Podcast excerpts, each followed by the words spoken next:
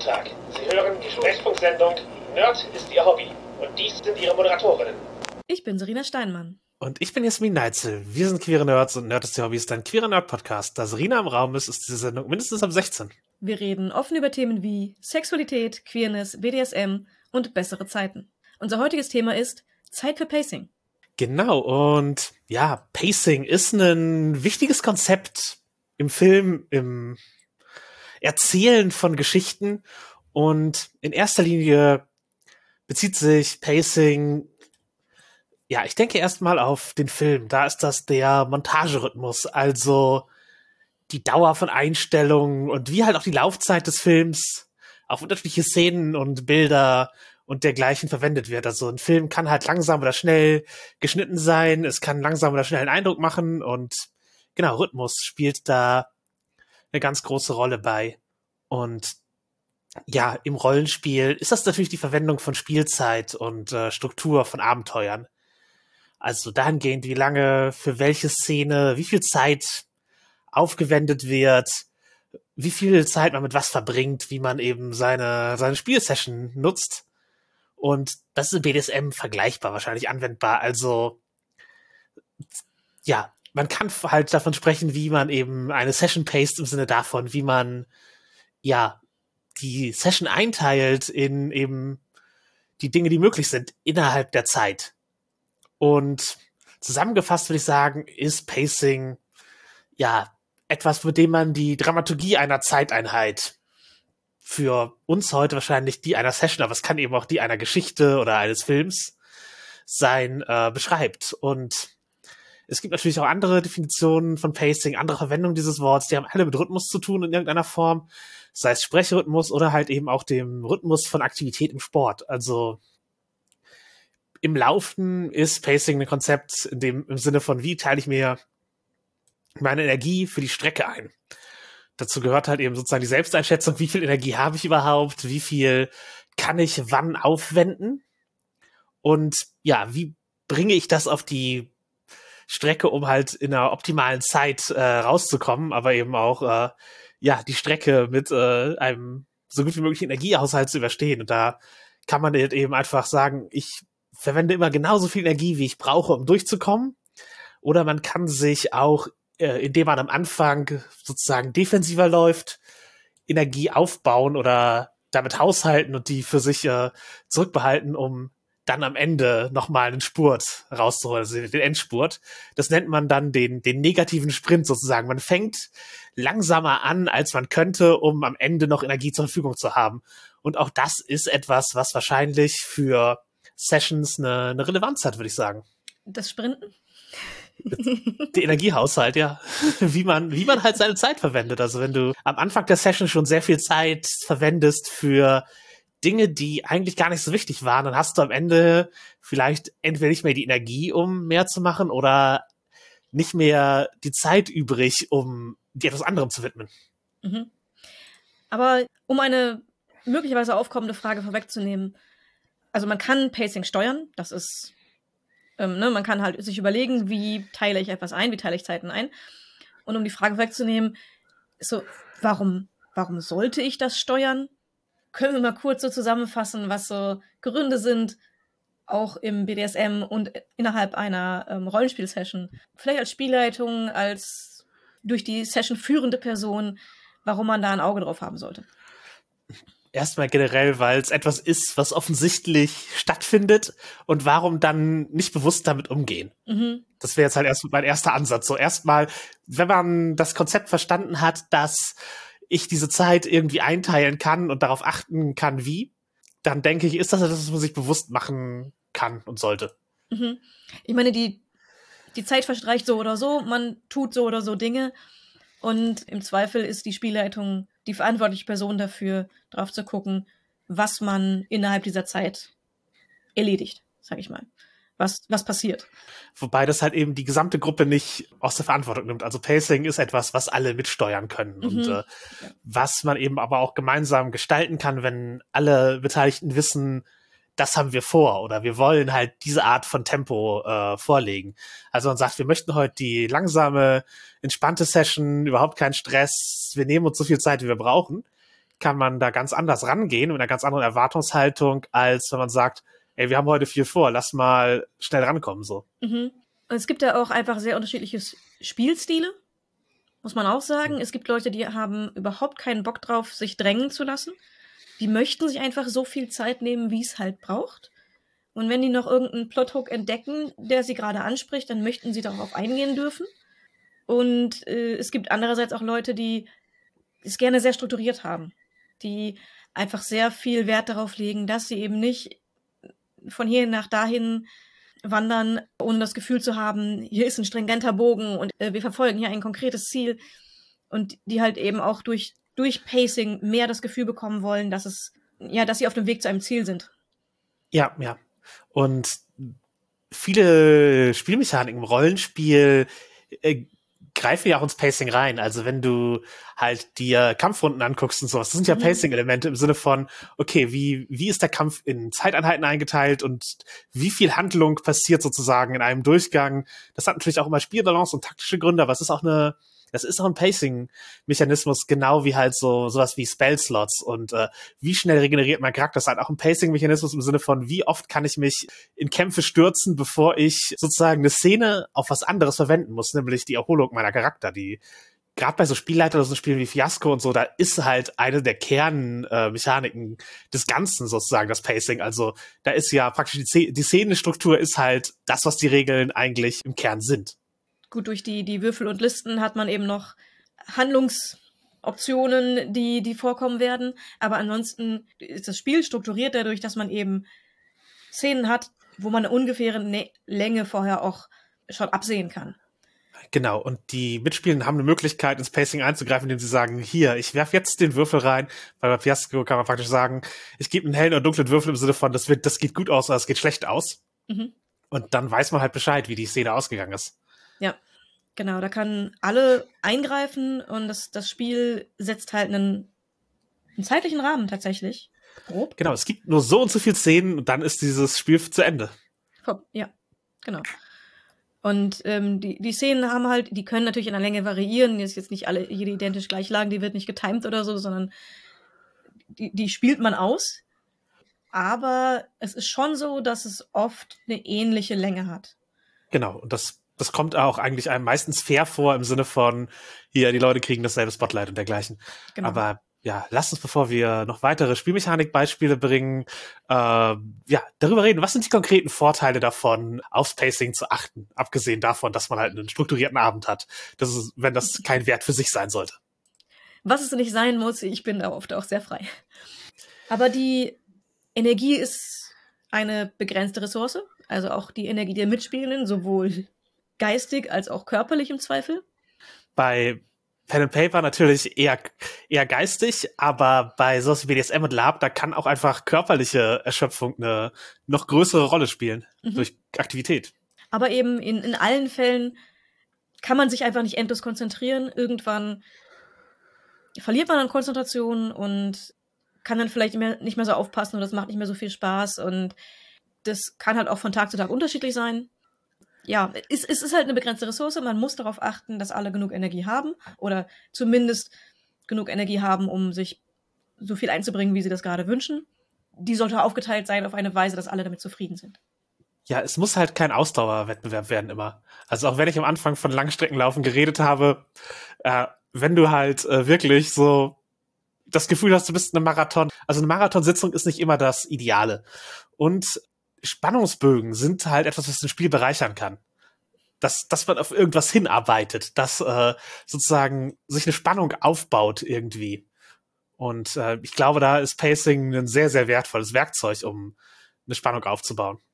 Absolut. Also es ist ja auch ein Grund, warum man im Film oder in Geschichten davon spricht, wenn ein Pacing gut oder schlecht ist. Mhm. Geschichten haben für gewöhnlich einen Spannungsbogen und wenn der gut ist, dann macht die Geschichte mehr Spaß. Wenn das Pacing zusammenpasst, dann erlebt man es intensiver und besser. Ja, und das muss halt auch nicht nur für Horror und Thriller so sein, sondern für fast alles. Auch, ich sag mal, ein Witz lebt davon, dass das Pacing vorher gut ist, sozusagen, dass er zum richtigen Zeitpunkt kommt und richtig aufgebaut wurde.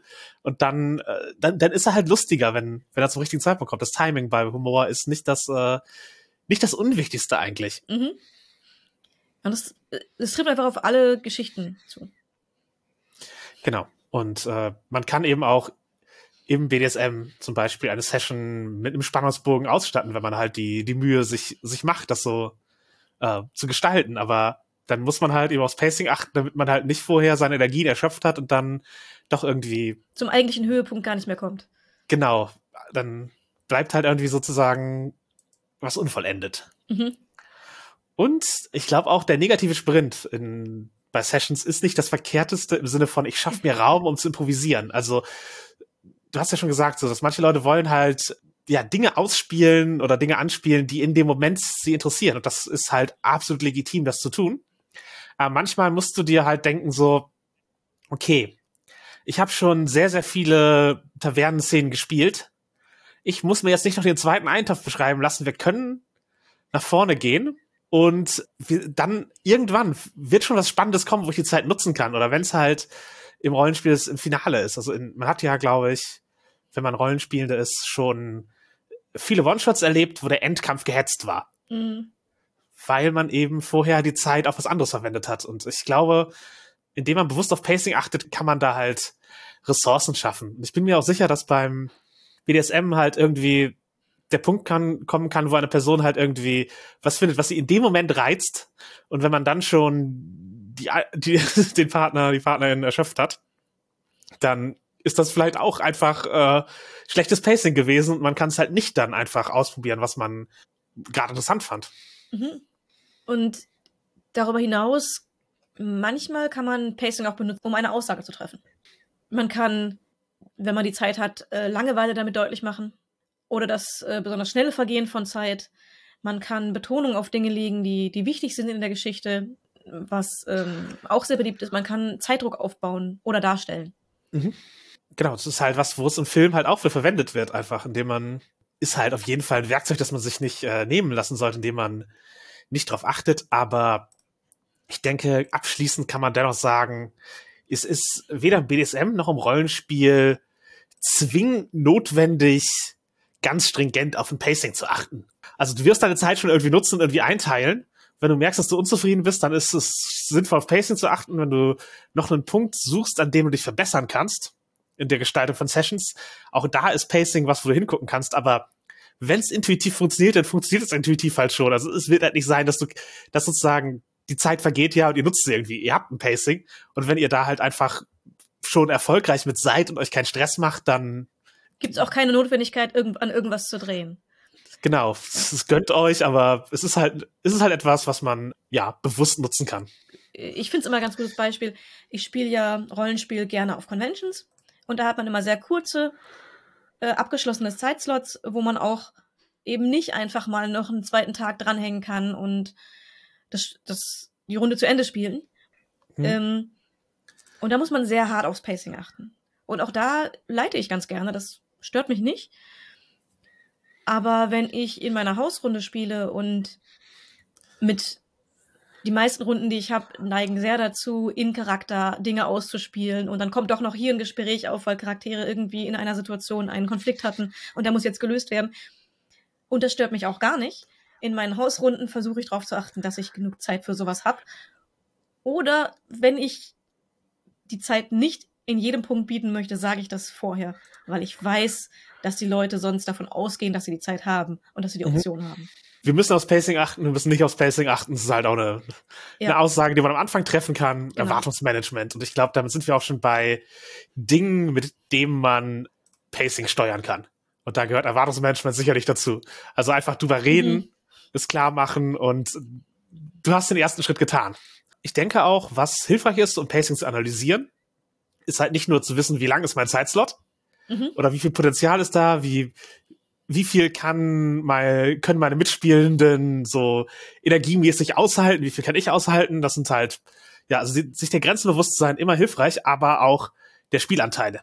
Natürlich, das Konzept Spotlight ist hier wieder erwähnenswert, also sozusagen, wer steht wie lange im Rampenlicht.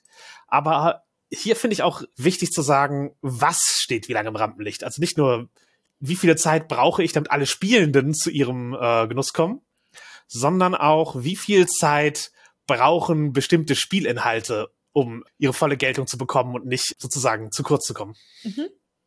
Gleichzeitig auch muss man halt wissen, welche Zeitbedürfnisse es gibt. Also was braucht viel Zeit, was braucht wenig Zeit.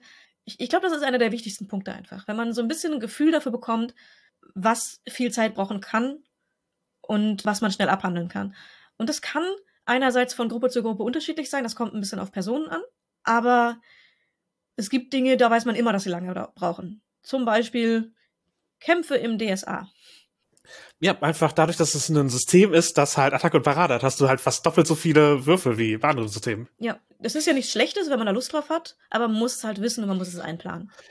Genau, wie bei D&D halt mit dem Bodenplan aufbauen und sowas, das kann halt Zeit brauchen. Und mhm. äh, BSM-Beispiel halt, wenn du Shibari betreiben willst, die, ja, die Seile müssen halt an die Person gebracht werden. Und die müssen auch nachher wieder abgemacht werden. Genau, das, äh, das wickelt sich, muss man sozusagen noch am Ende wieder abwickeln. Mhm. Also der Shortcut mit der Schere geht zwar vielleicht schneller, aber dann ist man halt mal auch seine Seile kaputt. Genau, das ist halt eine Ressource. Und manchmal gibt es halt auch, ich sag mal, Spielelemente, die mit sehr wenig Zeit schon sehr gut abgedeckt sind. Mhm. Also manchmal reicht es halt eben, was weiß ich, wenn du zum Beispiel eine Hexe hast, die mit ihrer Katze reden will und im Tiergefährten-Ding. Das muss halt vielleicht nicht ein halbstündiger Dialog sein, sondern halt einfach so, ja, deine Katze kommt zu dir und legt dir eine Maus vor die Tür. Und schon hat man diese Figur ins Spiel eingebracht und es war einfach ein, ein cooler einzelner Moment, der wenig gebraucht hat, aber eben diesem mhm. Tiergefährten halt ein Spotlight gegeben hat. Oder halt im BDSM sowas wie halt irgendwie kurz Bratty Widerworte geben. Das muss halt kein langer Not Diskurs werden notwendigerweise. Genau, Bratty spielen muss halt nicht immer die halbe Stunde, die halbe Stunde sein, die man äh, sich äh, mit mit Sprüchen erwidert. Das kann es sein, aber es muss es nicht. Mal reicht es halt einfach, es passiert etwas, darauf gibt es eine Reaktion und dann kann man weiterspielen und es hat halt eben äh, ja kein Wortgefecht gebraucht und äh, mhm das sind halt auch solche Sachen wie, wie sind die Bedürfnisse gerade und wie sind die Bedürfnisse für diese Session, also sozusagen, haben wir die Zeit für ein Wortgefecht? Haben wir die Zeit für einen langen Spotlight-Moment mit dem vertrauten Tier? Oder äh, spielen wir es kurz an und äh, legen unser Gewicht auf etwas anderes? Das ist halt Pacing. Genau. Man, man kann ja auch einfach die Erwähnung machen, dass es jetzt diesen langen Moment gibt, ohne dass es komplett ausgespielt wird. Zumindest im Rollenspiel. Und äh, du musst das nicht alleine machen. Egal, ob du halt die Spielleitung hast oder nicht. Du kannst auf de deine Mitspielenden anhalten, mit auf das Pacing zu achten. Wichtig, um den Pacing in die Tat umzusetzen, ist eben, man muss sich vorher einen Plan machen oder in der Situation, wenn man merkt, ich muss was drehen. Es, es läuft gerade nicht vom, vom Zeitmanagement so, wie ich es gerade brauche. Äh, muss man sich in dem Moment einen Plan machen und den einfach im Blick behalten genau, halt abgleichen, so, wo, wo stehe ich gerade? Habe ich noch habe ich noch mehr vor? Kann ich was kürzen? Kann ich was vorziehen? Kann ich was raffen? So. Mhm. Oder sind wir schon zu schnell unterwegs und kann ich eben etwas in die Länge ziehen? Genau. Es gibt ja auch Gruppen, die durch die Action hindurch rushen und am Ende wäre noch eine, eine Stunde Zeit übrig. Und dann kann man auch sagen, ja, okay, dann haben wir halt noch eine Stunde Zeit zum Quatschen. Oder man kann sich überlegen, möchten wir hier vielleicht noch irgendwas, kann ich irgendwo noch einen, einen Anreiz geben, dass sie mehr in die Bereiche des Rollenspiels reingehen, die bisher ein bisschen liegen gelassen worden sind? Oder besteht überhaupt Interesse dran? Da kann man dann so ein bisschen, bisschen schauen und anpassen. Genau, es ist äh, nicht wichtiger, den Plan durchzuziehen, dass das alle zufrieden sind, mhm. aber einen Plan zu haben, kann der eigenen und der Gruppenzufriedenheit äh, beitragen. Ja. Und wenn man so ein bisschen die Zeit im Blick hat, als Spielleitung schadet es ja nicht, wenn man, wenn man halt weiß, was an einem Tag noch so passieren soll. Genau, und äh, es ist hilfreich, die Zeit im Blick zu behalten. Also je nachdem, wie, wie man halt äh, aufgestellt ist, kann das sein, so ja, roundabout, wenn es dunkel wird, oder vom Gefühl her, oder halt aber auch, äh, ich habe die Uhr hier. Mhm. Also viele legen sich halt eine Uhr tatsächlich sichtbar oder in Griffweite in den Bereich, wo sie ihre Informationen haben als Spielleitung. Und äh, seid halt auch nicht wütend, wenn eure Spielleitung mal auf die Uhr guckt. Das muss nicht heißen, dass es der Person langweilig ist. Das kann auch bedeuten, okay, ich plane halt gerade, wie, wie das Pacing ist, so viel Zeit wir noch haben. Ja, ich habe, glaube ich, immer eine Uhr in, in Sichtweite. bestenfalls so, dass ich nicht das Handy erst anschalten muss, um zu gucken, wie spät es ist, sondern dass ich eine Armbanduhr oder irgendwas, wenn ich, wenn ich Spiel halte, selbst wenn ich offen gestalte. Einfach im Zweifel nur, um zu wissen, ob mal wieder Zeit für eine Pause wäre. Auch das ist Ja. eine Sache von Pacing, zu wissen, ob die, die Spielenden Pausen brauchen und Ob man selber Pausen ob braucht, man finde selber ich auch. Pausen braucht, ja, genau. Und dann die anzubieten. Ja, und da ist halt, glaube ich, auch einfach Kommunikation hilfreich, den Leuten zu sagen, Mhm. hey, wenn ihr, wenn ihr Pausen braucht, meldet euch. Ja. In der Regel kriegt man das ja alles hin. Und ähm, die Frage ist, würdest du im BDSM auch eine Uhr mitnehmen? Also würdest du praktisch äh, Armbanduhr tragen oder sowas?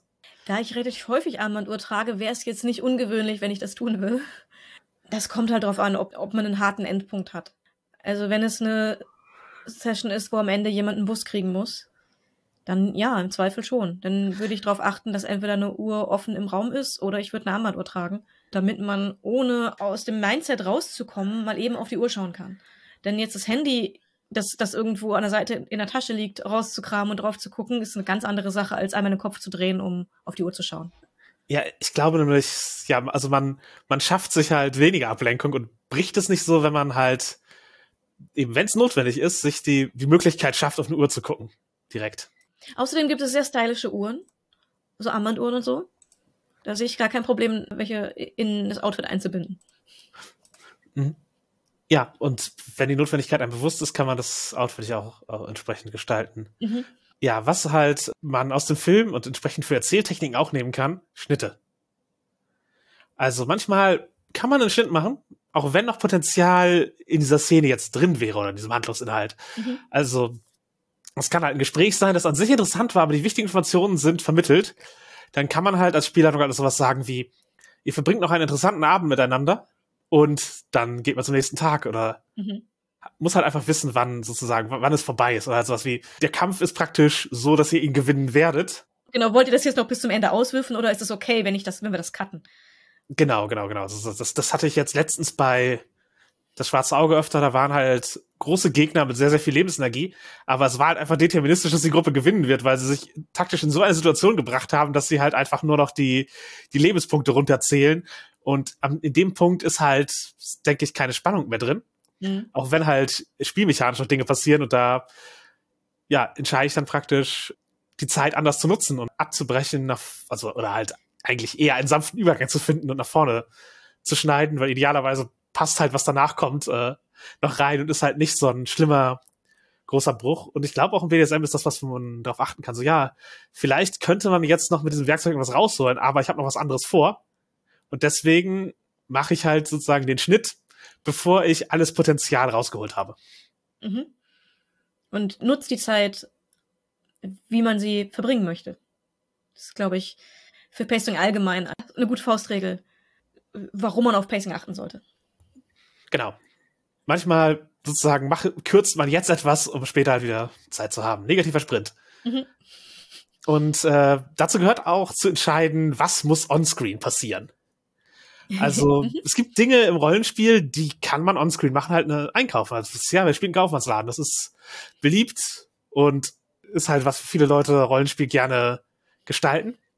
Aber manchmal muss man halt nicht sozusagen für jeden Gegenstand den Dialog mit dem Verkäufer ausspielen, sondern kann einfach sagen, hier ist eine Tabelle von Gegenständen. Ich habe einen Wert Geld auf meinem Charakterbogen stehen. Ich ziehe diesen Geldwert ab und schreibe mir diese Gegenstände auf und sage, bevor wir aufbrechen, ist mein Charakter kurz einkaufen gegangen. Oder, Mhm. was weiß ich, bei Shadowrun, ich mache ein paar Anrufe und lass mir das liefern. Und dann hast du halt ni- nicht die, die Handlung, aber die Spielressource steht dir halt trotzdem zur Verfügung und du konntest eben etwas offscreen sozusagen erledigen, was dann in einem Film einfach ein Schnitt wäre und die Person wird danach mit den Gegenständen gezeigt. Genau, mit Die der, wichtige Information ist, du hast die Gegenstände nicht, wie hast du sie bekommen? ganz genau, mit der Einkaufstüte voller Sachen wiederkommen ist, ist das Wichtige. Und die Szene auf dem Markt kann schön sein und kann interessant sein, gerade wenn man irgendwie an neuen Orten ist, die man damit auch gut zeigen kann, weil ja ein Markt, die Beschaffenheit von Läden sehr viel über ähm, Kulturen aussagen kann. Aber wenn das eben nicht neu ist, wenn das nichts über den Ort aussagt, jetzt speziell, dann kann man das auch im Zweifel einfach lassen. Oder wenn man halt einfach gerade die Zeit anders nutzen möchte. Mhm. Das, das kann halt sein, oder halt sowas wie Charakter steigern. In manchen Spielen ist das etwas, was äh, Zeit in Anspruch nimmt, wo man halt viel in Büchern blättern muss und sowas. Das ist etwas, was könnte man außerhalb der Session tun. Mhm. Also, also sozusagen offscreen für alle anderen. Man selber muss es natürlich trotzdem machen, aber es ist halt etwas, was äh, nicht notwendigerweise am Tisch geschehen muss, wo alle beieinander sitzen und man wartet dann eventuell auf die eine Person, die halt lange nachschlagen muss. Also es kann halt auch super erfüllend sein, gemeinsamen Charakter zu gestalten und alle werfen Vorschläge rein, blättern durch die Bücher, suchen Optionen. Das kann zum Beispiel eine tolle Session Zero sein. Oder halt auch zwischen halt Abenteuern in einer Kampagne und sowas. Natürlich, das ist, äh, das wäre wieder halt kein, macht das nicht, sondern halt, das ist eine Entscheidung, wie ihr Zeit einsetzt. Und äh, die Entscheidung kann halt auch so eben sein, wir steigern offscreen. Und äh, genau, genauso alles, was Vorbereitung ist. Also wenn du einen Bodenplan für deinen Dungeon malst, das ist etwas, was du vorbereiten kannst als Spielleitung, um es nicht in der Session tun zu müssen. Auch wenn du Handouts vorbereiten möchtest, das ist besser, wenn es schon fertig ist, wenn man mit der Spielrunde anfängt. Es, natürlich kann auch mal was aufkommen, dass man denkt, oh, das hatte ich eigentlich noch vorbereiten wollen, aber ich habe es nicht geschafft oder ich dachte, dazu kommen wir heute noch gar nicht. Äh, ich mache das mal eben. Das ist gar keine Schande, aber es hilft natürlich, wenn man nur einen begrenzten Zeitslot hat, Dinge einfach vorher zu machen. Ja, und ich bin mir sicher, im BDSM kann man das halt auch, wenn man halt eben irgendwie sich eine, eine Technik drauf schaffen muss oder da eine, irgendeinen Gegenstand braucht, dann kann man das vorher machen. Mhm, einfach vorher schon, ja, vor der Session raussuchen, was man benutzen möchte. Sich überlegen, wenn man ein aufwendiges Shibari machen möchte, welche Seile brauche ich, schon mal bereitlegen, im Zweifel schon mal vorher drüber sprechen, was man gemeinsam vorhat, dass alle vorbereitet sind und sich schon mal vielleicht einstimmen können, also sich geistmental darauf vorbereiten können auch. Das sind ja auch Dinge, die einer, für eine Session eventuell wichtig sein können.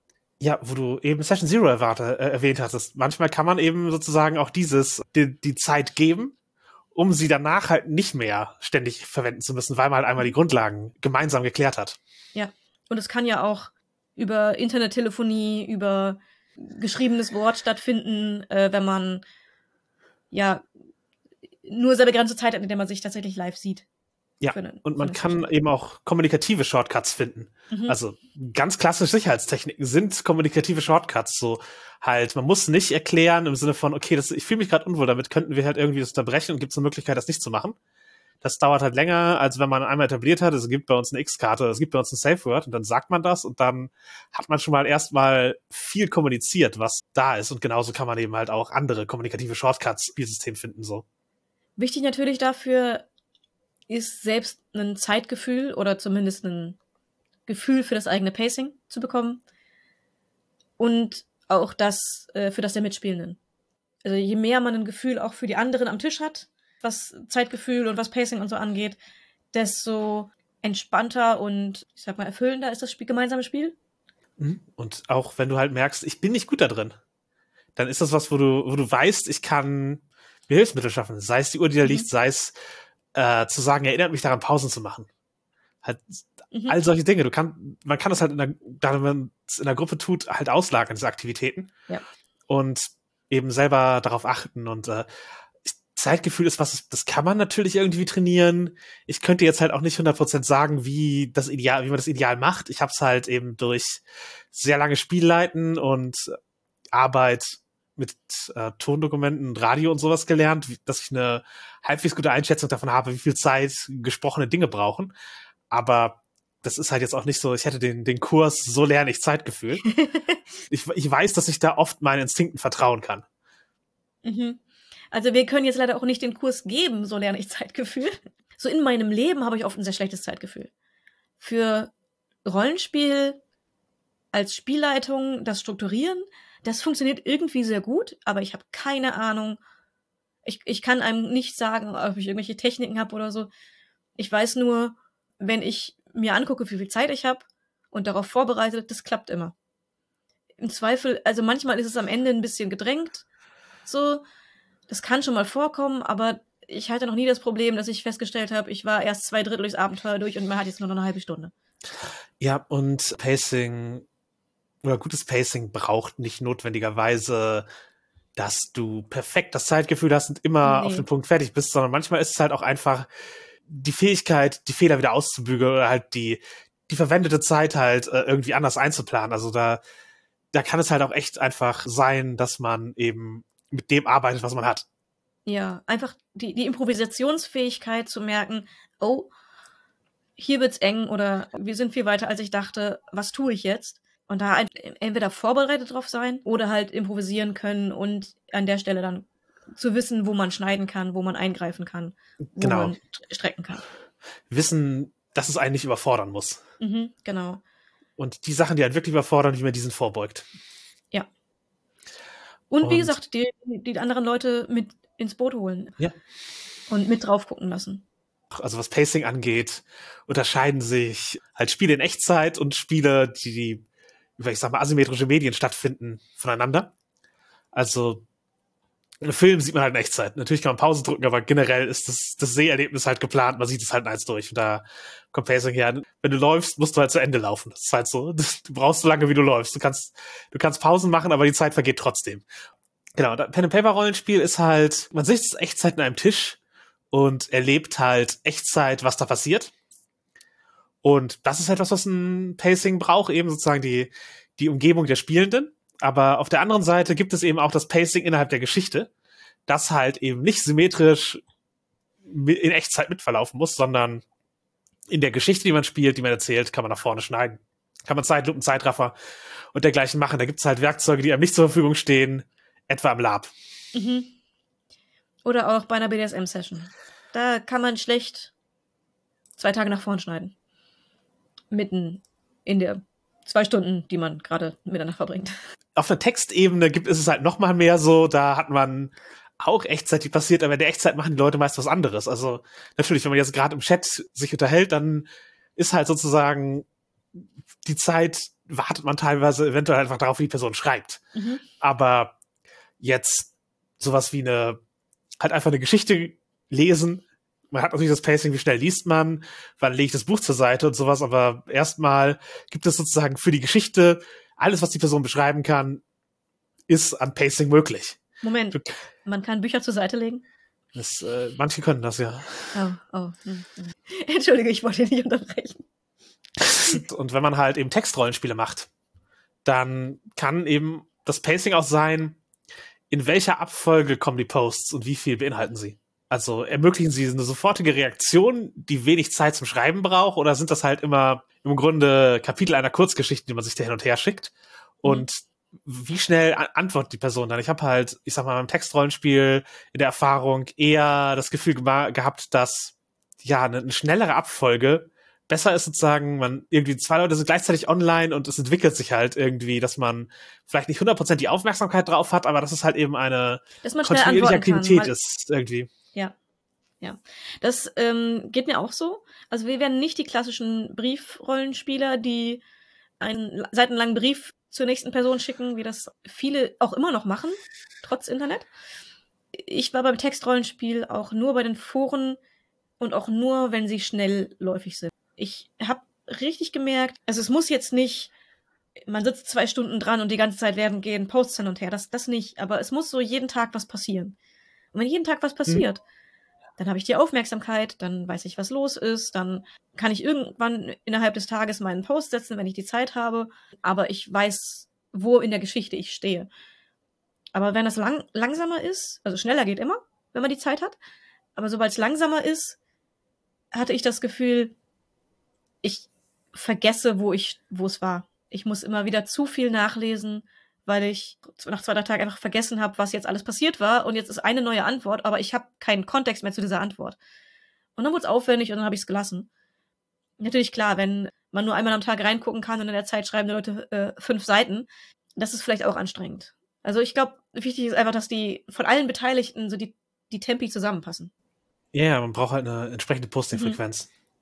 Und ich weiß, dass es andere Leute gibt, die halt äh, ein, zwei Seiten Post schreiben und dann zwei Tage nix. Für die ist das ein gutes, ein gutes Tempo, mit dem die gut umgehen können. Das ist halt immer so, ich sag mal so Persönlichkeitssache, für wen, wem was liegt. Ja, genau. Und ich sag mal jetzt bei Sexting und solchen Sachen, da geht es manchmal auch darum, praktisch die eine Erregung oder eine Stimmung zu halten. Und da ist dann halt. Über Tage. Ja, genau, ich habe manchmal, keine Ahnung, aber manche Leute legen halt auch einfach, also wenn Leute halt das Handy zur Seite legen und zwei Tage nicht drauf gucken mhm. Und dann wieder rein halt eine Antwort schreiben und dann wieder dasselbe, das, das ist halt eine, ich glaube, das ist eine Art von Unterbrechung, die für manche schon störend ja, wird. Ja, für, für manche Arten von Schreiben ist es nicht, nicht gut. Genau, man muss praktisch im Pacing da überlegen, wie lange habe ich Zeit, eine Antwort zu verfassen? Also sozusagen, wie, wie blumig kann ich werden? Wie viel Detail kann ich haben? Also ist es sozusagen jetzt im Sexting wertvoller, mich anderthalb Stunden hinzusetzen und eine zweiseitige Antwort zu schreiben? Oder kann ich das eventuell effektiver in kürzerer, sozusagen in weniger Worten, in kürzerer Zeit kommunizieren, um halt sozusagen die Dynamik aufrechtzuerhalten, dass die Person unmittelbar weiß, dass sie eine Antwort bekommt und wie sie mhm. antworten kann. Ja. Wo das äh, Pacing natürlich, aber am Anfang gesagt, unter anderem herkommt, ist halt Montagen. Also halt schnelle Schnitte miteinander und äh, also prinzipiell ist halt alles im Film, äh, kann es Montage bezeichnet werden, wie man die Dinge aneinander schneidet, aber wir sprechen jetzt praktisch von Montagen, wo es halt eben tatsächlich um die, um die schnellen Schnitte, um etwas zu vermitteln. Ich glaube, das, das berühmteste Beispiel ist die Trainingsmontage. Genau, halt einfach so eine Abfolge von, von Mikroszenen und äh, das kann im Rollenspiel und ich bin mir sicher, im BDSM-Textrollenspiel auch relevant werden. Es kann, wie gesagt, es ist halt nicht auf Echtzeit übertragbar, aber es geht ja um Erzähltechnik und äh, ja, da gibt's halt eine Trainingsmontage, hast du schon gesagt, als ein klassisches Beispiel. Letztlich zeigt die, wie die Figur mhm. besser wird. Und man nimmt halt nicht nur den Moment, sie war mal schlecht und jetzt ist sie besser. Man braucht mehr. Man, man braucht einen Ablauf. Was hat sie getan, um dahin zu kommen? Was ist passiert? Aber das müssen halt keine zwei Stunden sein. Das geht in zwei Minuten. Genau, man, man möchte zeigen, wie die Person besser wird, aber eben halt auch für den Prozess bis zu einem gewissen Grad, aber halt eben nicht dieses, ja, wie lang würde ein Training in Echtzeit dauern? Das muss man halt da nicht, nicht machen. Gut, für manche ist BDSM sicherlich Training in Echtzeit ein Reiz, aber das ist ja jetzt hier nicht, nicht relevant. Äh, für die meisten, für die meisten Geschichten ist dann halt am Ende der Einsatz der Fähigkeit oder wie sie erworben wurde wichtiger als wie lange hat das exakt mhm. gedauert. Oft ist es halt so Sportfilme, äh, was ich, Rocky ist halt ganz berühmt dafür. Es gibt halt dann Tanzfilmmäßig äh, Footloose, wo die Person einfach tanzen lernt. Mhm. Oder aber auch klassisch Disney-Film in Mulan, die Trainingsmontage, die in, in Songform im Laufe eines Liedes zeigt, wie die Leute besser werden und trainieren. Ja, die Montagen sind halt oft mit dem Lied unterlegt. Ja.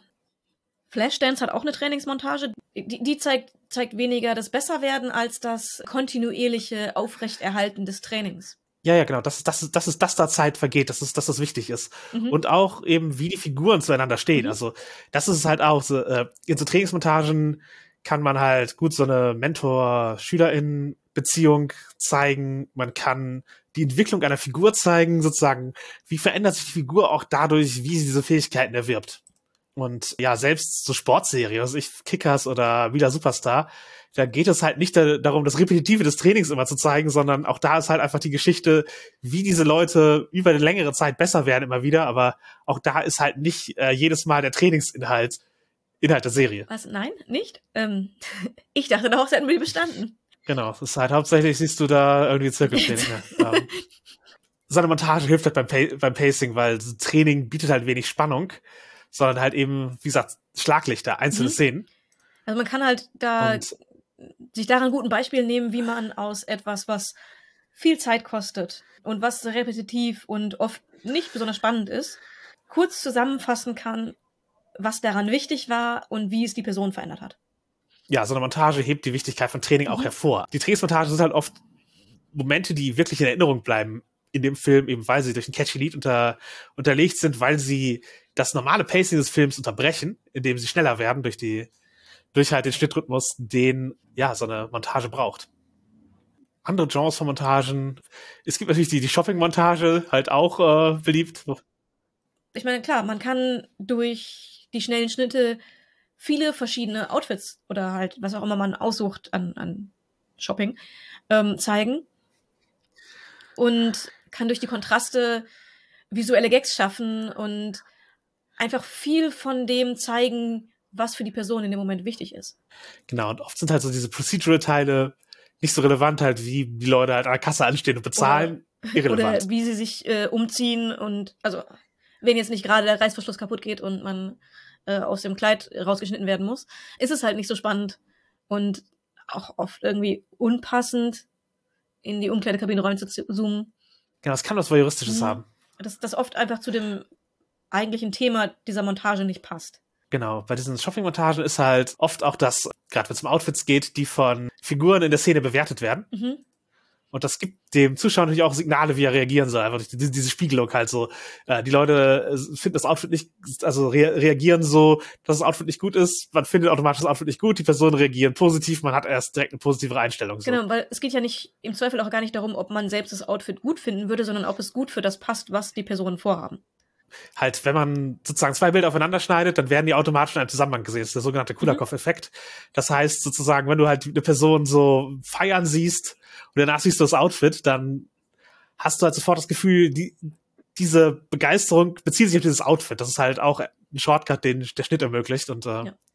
ist in einer Erzählung nur mit reinen Worten nicht so leicht zu machen. Da muss man den Bogen ja, schlagen. Ist ein bisschen schwieriger, aber auch machbar. Also da kann man auch durchaus, wenn man da eine, eine gute Erzählung parat hat, einiges auslösen bei den Anwesenden. Auf jeden Fall. Man, man schafft halt den Kontext immer durch den, durch den Schnitt. Und ja, Shoppingmontagen zeigen natürlich einen Wandel im Geschmack der Figur, oft auch als eine Metapher für den inneren Wandel und verwandte Szenen wären halt zum Beispiel so mhm. Makeovers. Mhm. Nur, dass bei der Shoppingmontage die Person mehr eigene Agenda hat als bei einer als bei einem Makeover. Bei einem, bei einem Makeover wird ja eine Person genommen und ihr ein, ein neuer Stil gegeben den diese mhm. Person sich nicht selber ausgesucht hat. Also vielleicht hat sie mit ausgesucht, in welche Richtung es gehen soll, aber an sich entscheiden andere Leute für sie. Und bei einer Shopping-Montage mhm. ist es die Person, die selbst mit aussucht. Sie ist aktiv beteiligt am, wohin soll es gehen. Ja, und da kann man natürlich auch Mischformen mhm, finden. Genau. Und es, es zeigt immer einen, auch einen inneren Wandel oder einen inneren Zustand einer Person zumindest. Genau. Und es vermittelt halt auch dieses so Outfits ausprobieren und vorzeigen, dass es halt auch Spaß machen kann mhm. gemeinsam. Und kannst du auch im realen Leben, also sollte man sich auch mal gönnen, mit Freundinnen sowas zu machen oder halt, weiß ich, von der Party, die halt Outfits durch, durchgeht oder was auch immer. Fotos machen, Freunden schicken, äh, zusammen überlegen, was man anzieht. Sowas. Das kann echt viel Spaß machen. Gibt's auch im BDSM. In allen. Ja, klar. Es kann auch Kinky, Kinky Party sein, wo genau, das geht. Ah, das. Aber auch als äh, Shopping kann auch eine BDSM-Session sein. Ja, bis zu einem gewissen Grad. Oder Outfitwahl äh, in, insgesamt. Auf jeden Fall. Aber auch Shopping und zwar, es gibt äh, einmal das, äh, dass die dominante Person sich Kleidung aussucht und sie von jemand anderem bezahlen lässt. Aber. Genau, so ist, das wäre halt so im Bereich Findom, Financial mhm, Domination, genau. so. Aber es gibt auch genauso andersrum, dass die dominante Person sagt, ich bezahle dir Kleidung, die du zur nächsten Gelegenheit XY anziehen sollst. Und wir suchen die jetzt zusammen aus ich bezahle die, aber dafür habe ich das letzte Wort, was es ist. Die bezahlende Person ist nicht, wird nicht, ist nicht immer die, die quasi benutzt wird. Es ist, da können alle möglichen Machtgefälle reinkommen oder auch nicht. Auch da kann es äh, einfach nur Vorfreude sein, gemeinsam auszusuchen, auf, auf Augenhöhe, was man denn tragen wird für eine besondere, besondere Gelegenheit.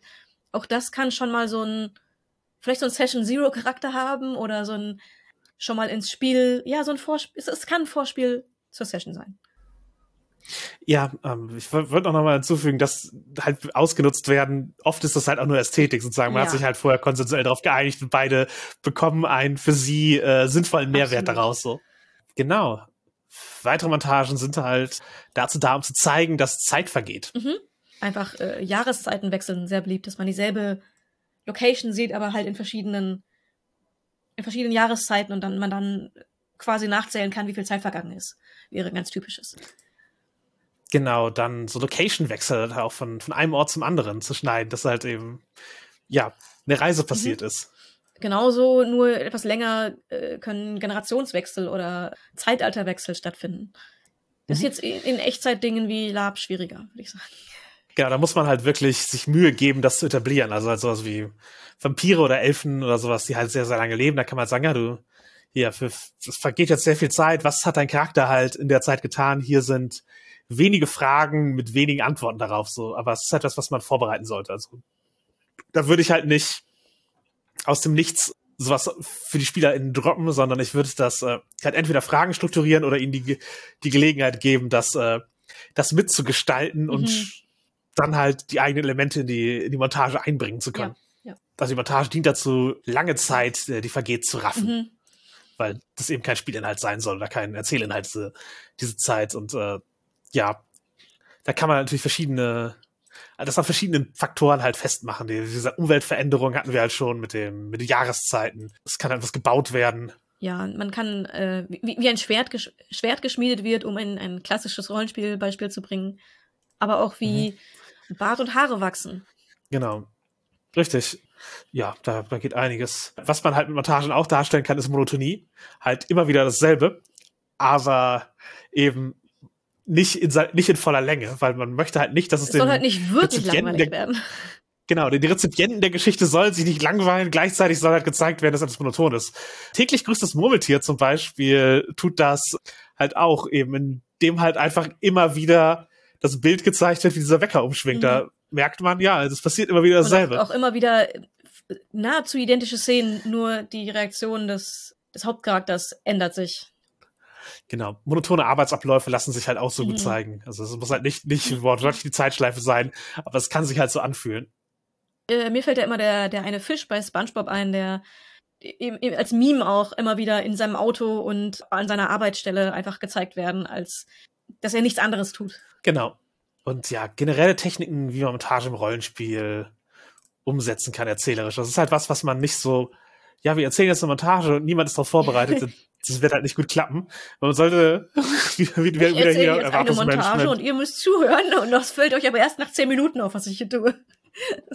Ja, gut, das idealerweise sollten die Schnitte schneller kommen. Äh, das alles, ja. Also ja, wenn man das nur als Spielleitung macht, aber äh, halt, wenn die Spielenden gewohnt sind, darauf zu halt auf das in voller Länge zu reagieren, dann auch da funktioniert es da halt nicht wegen dem Erwartungsmanagement. Und äh, ich denke, man sollte ja wieder mal vorher erzählen, was man hier eigentlich vorhat ja. mit der Szene.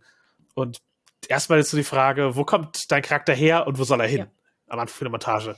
Oder im Zweifel, wo, wo kommen die Charaktere her, wenn es um die ganze Gruppe geht? Wenn, äh, ja, ja, klar, genau. Aber jede Person so für sich. Jeder muss einmal, außer es, es geht nur um Außensituationen, wenn wirklich nur die Spielleitung beschreibt, dann kann eventuell am Ende der Montage erzählt werden, also wie die Charaktere das erlebt haben, die Zeit. Auch das ist möglich. Aber es ist natürlich oft interessanter, wenn alle mit einbezogen werden. Genau, man braucht auf jeden Fall den Endpunkt schon zu Beginn der Montage. Also man, man muss praktisch wissen, bis wo man, bis wo man gehen will, so. Man, man muss wissen, was das Ende sein soll, wo man hin möchte mit der Montage. Einfach damit man gut weiß, was sind die Schritte, die gezeigt werden sollen. Was sind die Sachen, die Erzählungen, die gemacht werden müssen dafür. Mhm. Und ich würde bei so schnell gepasten Sachen den gesamten Tisch mit einbeziehen. Also alle können Ideen und Momente mit einbringen. Also wenn man halt, was wir als Trainingsmontage halt hatten, da kann, können halt alle dann, okay, ja, und dann sehen wir, wie er halt äh, mit einem Eimer in jeder Hand da über so Fehle balanciert mhm. und reinfällt. Und dann, ja, hier, wir, dann kann man halt wieder zu Fehlen zurückschneiden und ja. so, solche Momente kann man dann halt schaffen. So Montagen sind halt auch Dinge, die man einfach aus dem Fernsehen, aus äh, Filmen gewohnt ist und entsprechend leicht wiedergeben kann. Ja, ich glaube, da kommen, sobald man einmal in das Mindset gegangen ist, das wird eine Montage und jemand fängt an zu beschreiben, ich glaube, dann können sich alle sehr leicht einbringen und passende Ideen mitbringen, ohne dass es allzu schwierig ist. Genau, wichtig ist halt nicht zu lange auf einer Szene oder einer Beschreibung zu verharren. Mhm. Und entsprechend würde ich halt auch keine Dialoge machen, also dann halt zusammenfassen, was gesagt wurde, halt einfach eben eher in Bildern und in Eindrücken zeigen, was passiert und halt eben nicht ins Procedural reingehen. Ganz genau. Oder vielleicht in einem, wenn einem was Gutes einfällt, ein One-Liner, der das, die Szene gut beschreibt. Mhm. Oder der, der Charaktere oder deren Innenleben gerade gut beschreibt, aber keine, keine Monologe, keine Dialoge. Einfach, einfach nicht ins Charakterspiel direkt reingehen. Genau, verhindern, dass man sich festspielt, mhm. sozusagen. Mhm. Und ja, manchmal muss man dafür Spielmechaniken außer Acht lassen. Mhm. Also gerade in simulationistischen Spielen wie das Schwarze Auge gibt es halt sehr feinteilige Spielmechaniken, äh, die Montagen ausbremsen bremsen können. Und wenn man die offscreen abhandeln kann, umso besser. Aber halt sowas war, wenn man halt eben praktisch die Tage zählen muss, weil jeden Tag irgendwas Mechanisches passiert. Mhm. Und man das nicht überspringen kann, dann geht das halt auf Kosten von Montagen, die über eine längere Zeit gehen. Ja, ja. Und das ist halt eine Entscheidung, die man treffen muss, sozusagen. Ist es mir wert, dieses Werkzeug im Pacing nicht zu haben, diese Regeln zu verwenden? Mhm. Und ich habe bisher oft entschieden, dass es mir das nicht wert ist. Und ich verwende halt sozusagen Regeln nicht, die mich äh, daran hindern, sowas wie eine Montage oder einen Schnitt nach vorne zu machen. Ohne halt dann sehr, sehr viel abzuwickeln mechanisch. Ich neige dann dazu, entweder zu handwaven und zu sagen, ja, diese Mechanik greift und einmal drauf zu gucken, was würde sie ungefähr tun und dann so das, das grob ähm, zu geben. Also so im Prinzip mhm. zu sagen, ja, du benutzt diese Regel. Ich, ich sag dir meinetwegen, wie viele Tage vergangen sind und wir überschlagen jetzt, was bei rauskommt.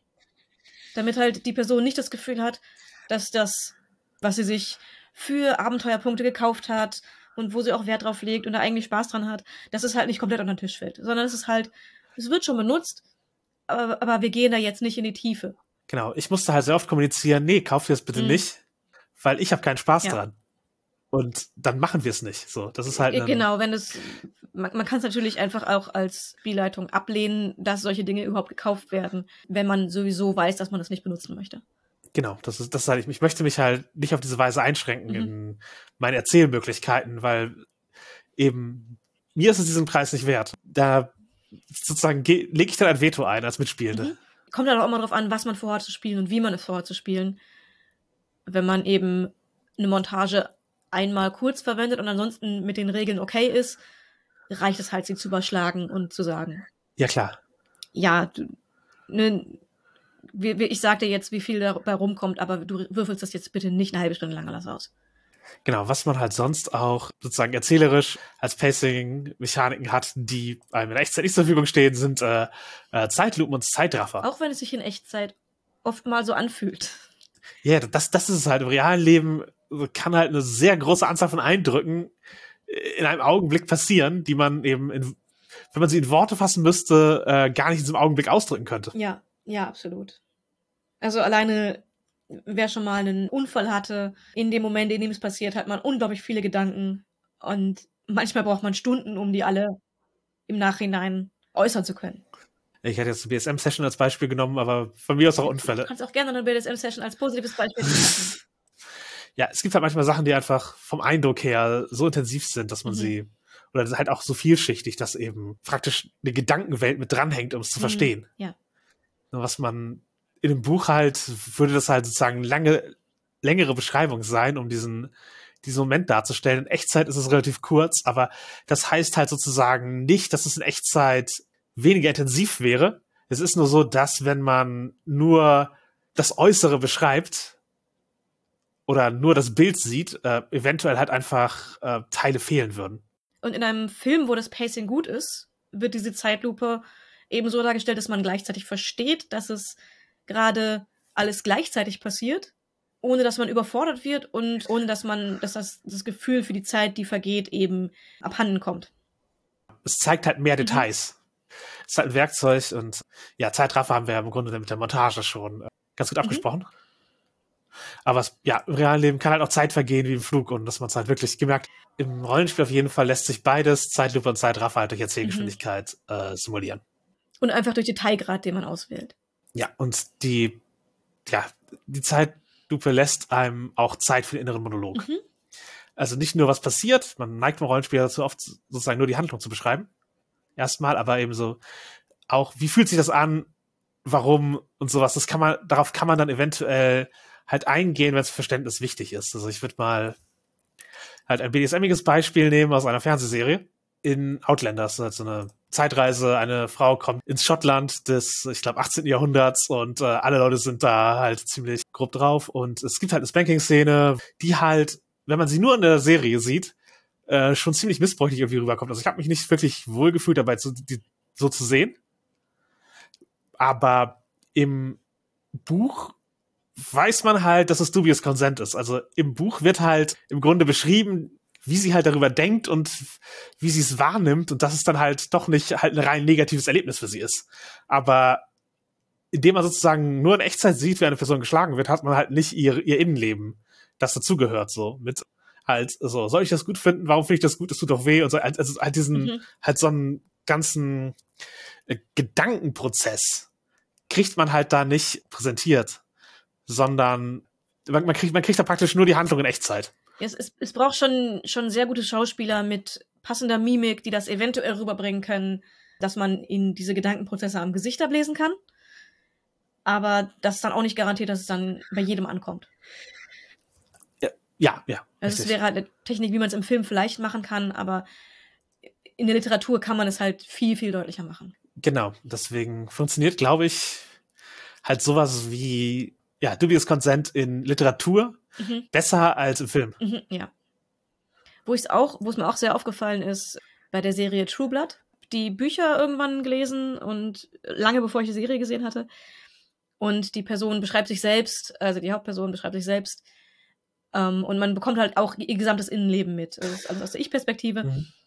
Und ähm, man erfährt halt sehr viel darüber, warum sie so agiert, wie sie agiert. Und dass sie, äh, um sie, Mini-Spoiler, sie kann Gedanken lesen, beziehungsweise sie kann nicht mal wirklich kontrollieren, was sie von den Gedanken der anderen Menschen mitbekommt. Sie bekommt die einfach präsentiert. Und das heißt, für sie hat, das, hat, hat jede Begegnung mit Personen zwei Level. Das, was sie sieht und, und so wahrnimmt, hört, riecht, plus die Gedanken der Person, denen sie gegenübersteht. Und um davon nicht überlastet zu sein, hat sie sich ein eher dümmliches Lächeln angewöhnt, also halt so ein, so ein höfliches Lächeln angewöhnt, um das zu überspielen und das aber bei vielen Leuten oft mal dümmlich von, als dümmlich wahrgenommen wird. Mhm. Letzten Teil haben sie in der Serie sehr gut übernommen. Wann immer sie mit Leuten interagiert, lächelt sie dümmlich. Und dadurch wirkt der ganze Charakter viel weniger intelligent, als sie ist. Weil eben diese Innenwelt, dass das für sie ein Schutzmechanismus ist, um mit dem, dass sie Gedanken von anderen lesen kann, umzugehen. Das kommt halt in der Serie erst nach einer Zeit rüber und auch lange nicht so deutlich. Ja, man hat dann doch einen anderen ersten Eindruck gewonnen von der Figur. Das äh, ermöglichen halt so so Ich-Perspektiven, also Gedanken, die äh, nicht ausgesprochen werden. Und das ist aber halt auch eine Erzählmöglichkeit, die im Rollenspiel zur Verfügung steht, die halt einen Kontext für die Mitspieler schaffen können, auch wenn ihre Charakter es eventuell gar nicht wissen können. Genau es, es ist natürlich auch eine Sache, dass man eben eventuell nur die das Äußerliche beschreibt, damit es nicht vermischt wird von den Spielenden, was ihr Charakter wahrnimmt und was sie selber wahrnehmen. Aber das ist immer so ein bisschen Entscheidung der einzelnen Personen, wie sie das handhaben möchten. Es, es kann natürlich sehr interessant sein, wenn die Spielenden wissen, was los ist, aber die Charaktere trotzdem so reagieren, als, als wüssten sie es nicht. Ja, klar, das, das kann halt eben auch von der Spielleitung bis zu einem gewissen Grad mhm. gesteuert werden. So, in dem halt Fragen gestellt werden, Power of the Apocalypse-Style. Halt so, man fragt so, und wie fühlt es sich dabei wirklich? Mhm. Das impliziert halt, es gibt eine verborgene Ebene und dann kann die Person halt antworten. Ab, ja, das sind Optionen, die einem zur Verfügung stehen und äh, was ich auch noch mal kurz erwähnen wollen würde, haben wir in unserer Sicherheitstechniken-Folge auch schon drüber gesprochen, äh, Script Change von Bojega. Das ist halt eine Sicherheitstechnik im Grunde fürs Rollenspiel, die ein Rewind und ein Pausen-Button und ein Fast-Forward-Button praktisch mhm. als kodifizierte Begrifflichkeiten hat, um halt, ja, das, das Spiel zu steuern, damit sich Leute sicher fühlen und aber halt auch um die Handlung bis zu einem gewissen Grad zu steuern, um halt auch sich Raum nehmen zu können für Dinge. Und da können halt eben gerade der Zeitraffer oder die Zeitlupe, um eine Entscheidung informierter treffen zu können, äh, super hilfreich sein. Dann eine Frage, die mal wieder halt insgesamt für BDSM vielleicht wirklich halt auch äh, relevant ist, weil wir jetzt eine größere Rollenspielstrecke hatten. Äh, lange und kurze Sessions sind halt auch, das ist halt auch ein Pacing-Ding sozusagen. Was, äh, wie viel Zeit nehmen wir und mit wie viel Zeit planen wir so so insgesamt. Und äh, das ist ja auch die Frage, was ist, was ist halt besser? Was, was möchte man eigentlich? Äh, da würde ich doch mal sagen, das kommt auf so viele Faktoren an. Also, ja, das ist höchst individuell ja, auch. Also ein, ein, ganzer Tag spielen kann halt super immersiv und intensiv sein, wenn mhm. man den Tag denn übrig hat und äh, es nicht bei einem unterschwellig Stress auslöst, diesen Tag für nichts anderes nutzen zu können oder Zeit von diesem Tag für nichts anderes nutzen zu können. Ja, den, Zeit, den, den Tag muss man halt auch haben. Also der muss halt irgendwie geschaffen werden. Das, äh, man, ja, das kann halt eben sein, dass man dafür halt eben davor und danach Dinge auslagert mhm. und so etwas. Und um das zu haben. Und die Spielumgebung muss halt auch da sein, in der man halt einen Tag für sich haben kann. Genau. Man muss die Verpflegung geplant haben. Man muss im Zweifel die Option haben, Pausen machen zu können auf eine Weise, wie es einem entspricht. Genau, und äh, wenn halt, ja, wir haben acht Stunden zusammen, aber zwei davon steht die eine Person in der Küche. Das kann echt viel Zeit rausnehmen. Ja. Und da ist es eventuell, wäre es besser gewesen, nur vier Stunden zu haben, aber die hat man dann auch wirklich zusammen und konzentriert. Ja, oder halt wirklich so ein, okay, wir arbeiten alle am Essen mit, wir nehmen uns diesen Zeitraum raus aus dem Spiel und dafür verdichten wir halt sozusagen, wie lange diese Vorbereitung dauert, damit wir halt fertig sind und wir fangen auch rechtzeitig damit an, um nicht halt nach hinten raus dann, dann ewig zu brauchen, so mit dem mhm. Essen. Dinge, die, Dinge, die wir über jahrelange Privatkons und so gelernt haben, wie man wie, wie man es, das Essen, das man selber machen muss, einplant, damit es nicht zu viel Zeit raubt und nicht zu viel Stimmung raubt auch. Ja, auf, auf jeden Fall. Das, das, das kann halt auch echt einen, einen Unterschied machen und ja, diese Spiel, die Spielumgebung halt tatsächlich für sich zu schaffen in dem Moment. Das bedeutet manchmal halt auch einfach so, ja, wir müssen halt eine, einen Raum haben, wo wir ungestört sind, vis-à-vis PartnerInnen, die nicht mitspielen, äh, Mitbewohnende und sowas. Eventuell Kinder. Genau, genau. Das, äh, das, das kann halt eben durchaus einfach Planung brauchen. Äh, äh, es kann, kann es wert sein, wie gesagt, Immersion und das ist halt sehr intensiv und dergleichen, aber ja. Man muss die Option noch haben. Also das ist halt kein, keine Kritik an Leuten, die das, die sagen, nee, das geht nicht. Es ist mit meinem Leben nicht vereinbar. Genau, und je größer die Gruppe der äh, Betroffenen mhm. oder Mitspielenden ist, umso schwieriger wird das halt. Ja. Und ja, es ist auch übrigens sehr okay zu sagen, nee, ich habe nicht die Energie für den ganzen mhm. Tag. Also das kann auch ein begrenzter Faktor sein, dass man sagt, ja, ich, ja, nee, ich, ich kriege das halt nicht hin, mich da den, den ganzen Tag all in zu gehen, so. Ja. Kurze Sessions können flexibler sein. Also, ne, man weiß, es ist nur der kurze Block. Das greift nicht zu so sehr in andere Pläne ein. Man kann einfach noch rundherum andere Dinge planen. Und eventuell ist man fokussierter, weil man weiß, man hat nur wenig Zeit. Mhm. Aber es kann halt auch währenddessen im Spiel Zeitdruck er erzeugen, weil man eben einem das zu bewusst ist, dass man jetzt nicht, also wenn der Zeitrahmen zu eng gesteckt ist oder eben sehr, sehr hart begrenzt ist nach hinten raus, dass man ja zu unruhig wird. Genau. Oder halt einfach nicht die Zeit für das da hast, was man eigentlich mhm. machen möchte. Es kann auch so den, den Zwang zur Fortsetzung schaffen. Mhm. So, ja, wir, da müssen wir halt nochmal machen. Wir treffen uns halt nochmal. So, One-Shot hat nicht geklappt, treffen wir uns nochmal. Und das, äh, kann halt auch Stress erzeugen, gerade wenn, wenn einige wenig, also wenn es schwierig ist, überhaupt Termine zu finden und dann jemand, ja, ich hatte jetzt mit einem Termin geplant, aber das hat nicht geklappt und jetzt bin ich verpflichtet, im Prinzip genau. noch, mich nochmal zu treffen und das irgendwie in mein Leben reinzukriegen und ich weiß nicht wie. Das kann ein Stressfaktor sein, das ist blöd. Deswegen braucht halt, mhm. wenn man nur wenig Zeit hat, ist einfach mehr Aufmerksamkeit beim Pacing. Genau. Da wird sie, werden die Techniken, die wir heute besprochen haben, dann halt wirklich mhm. relevant. Was wäre für dich so Optimum? Ich würde sagen, ein Abend. Halt der, der klassische Spielabend. Also kein notwendiger Zeitdruck nach hinten raus. So, also ich möchte nicht da in andere Pläne reinkommen mhm. Oder sowas, sondern ich, ich würde mir den halt, halt den, sozusagen den Abend nehmen, aber dann eben, ja, halt die Möglichkeit haben, es auch einfach irgendwie entspannt ausklingen zu lassen. Genau, das, das wäre so, so mein Ding.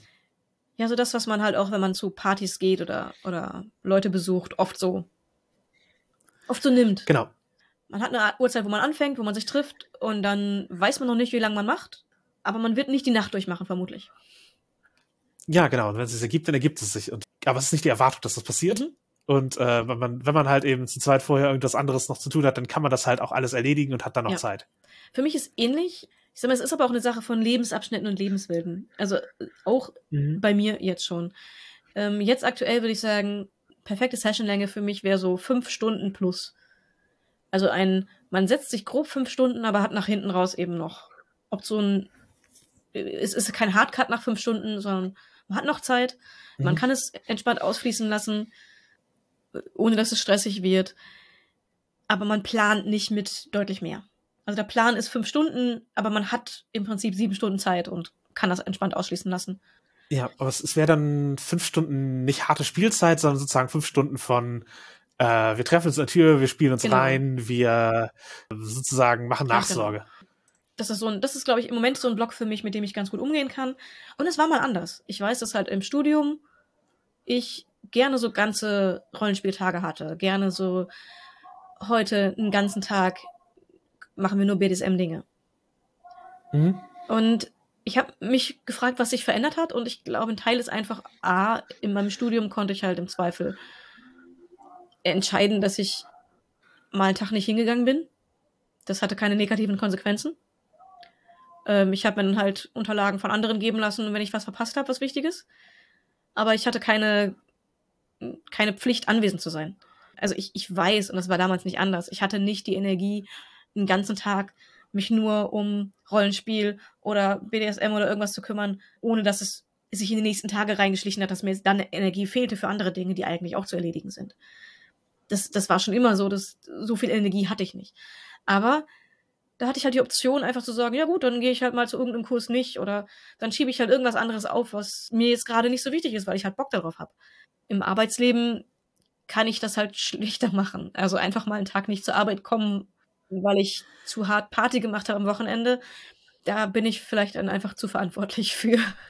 Also das, das ist, lässt sich nicht mehr mit meinem Verantwortungsgefühl vereinbaren. Ja, ja, es ist auf jeden Fall tatsächlich so, dass es mir auch äh, durchaus schwerer fällt, für so einen ganzen Tag zu committen. Ja. Also es ist halt nicht, dass ich es nicht machen würde notwendigerweise, aber es ist halt etwas, wo eben die, ja, die Zusage fällt schwerer. Ja. Also ich meine, klar, wenn jetzt Rollenspiel-Conventions wieder in, in Live stattfinden, äh, Online-Rollenspiel-Conventions habe ich mich oft auch nur für einen Block committed. Ja. Also ich habe gesagt, okay, das Rollenspiel interessiert mich, da ist es ein 4-5-Stunden-Block, da bin ich dabei. Ende. Mehr habe ich nicht gemacht. Ähm, wenn mhm. wieder Rollenspiel-Conventions live stattfinden und ich hinfahre, dann nehme ich mir bestimmt noch mal wieder ein ganzes Wochenende. Aber das ist dann halt so ein kleiner Kurzurlaub und da mache ich dann halt nicht eine Runde. Da spiele ich dann, ja. keine Ahnung, vier, fünf verschiedene Sachen übers Wochenende. Das ist halt, halt so ein eigenes genau. Ding eben. Das kann man, ja, also das, das ist halt nicht, wo man, wo man mit man jede Woche rechnet. Nee, genau, so. das, das, das plant man dann auch ein bisschen länger und ich gehe auch davon aus, dass ich mehr äh, sechs Conventions im Jahr schaffe. Ja, was man conventionmäßig noch sagen muss, es gibt natürlich auch ein gewisses Pacing aus Notwendigkeit. Also mhm. diese Con-Slots sind halt schon recht fest. Die Leute haben sich danach schon Termine gemacht. Ja. Du, du musst halt äh, ja das, äh, das durchziehen. Du musst halt die, diesen den Slot einhalten. Haben, haben wir aber auch schon äh, bei One-Shots äh, drüber geredet in der mhm. Folge. Ähm, und ja, auch BSM-mäßig, die Clubs machen halt auch irgendwann dicht. Also du hast nicht endlos Zeit da. Die, die anderen Leute wollen halt auch das Gerät mhm. benutzen naja, also ich meine, sollen sie mich rausschleppen, wenn ich angekettet bin. Aber.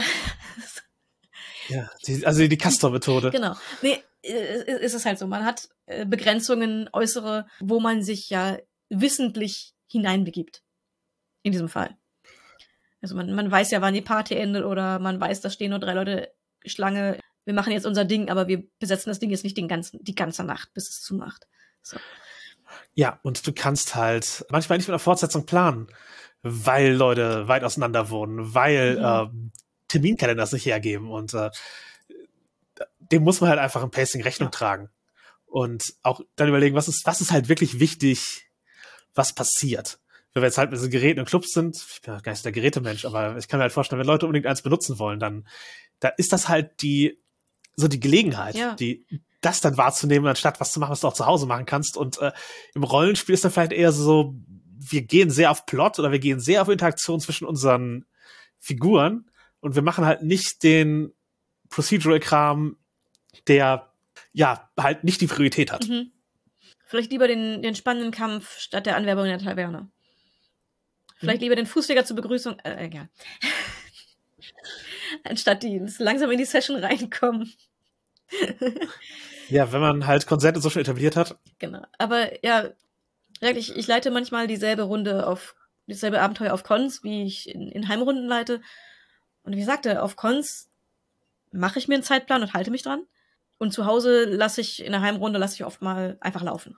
Und entsprechend habe ich Abenteuer, die ich schon in fünf Stunden auf einer Convention geleitet habe, die ich auch in fünf Abenden, a vier, fünf Stunden zu Hause oder am Rechner geleitet habe. Einfach weil man den Leuten die Gelegenheit gegeben hat, es einfach freier zu spielen. Und mhm. ich sehe da gar kein Problem drin.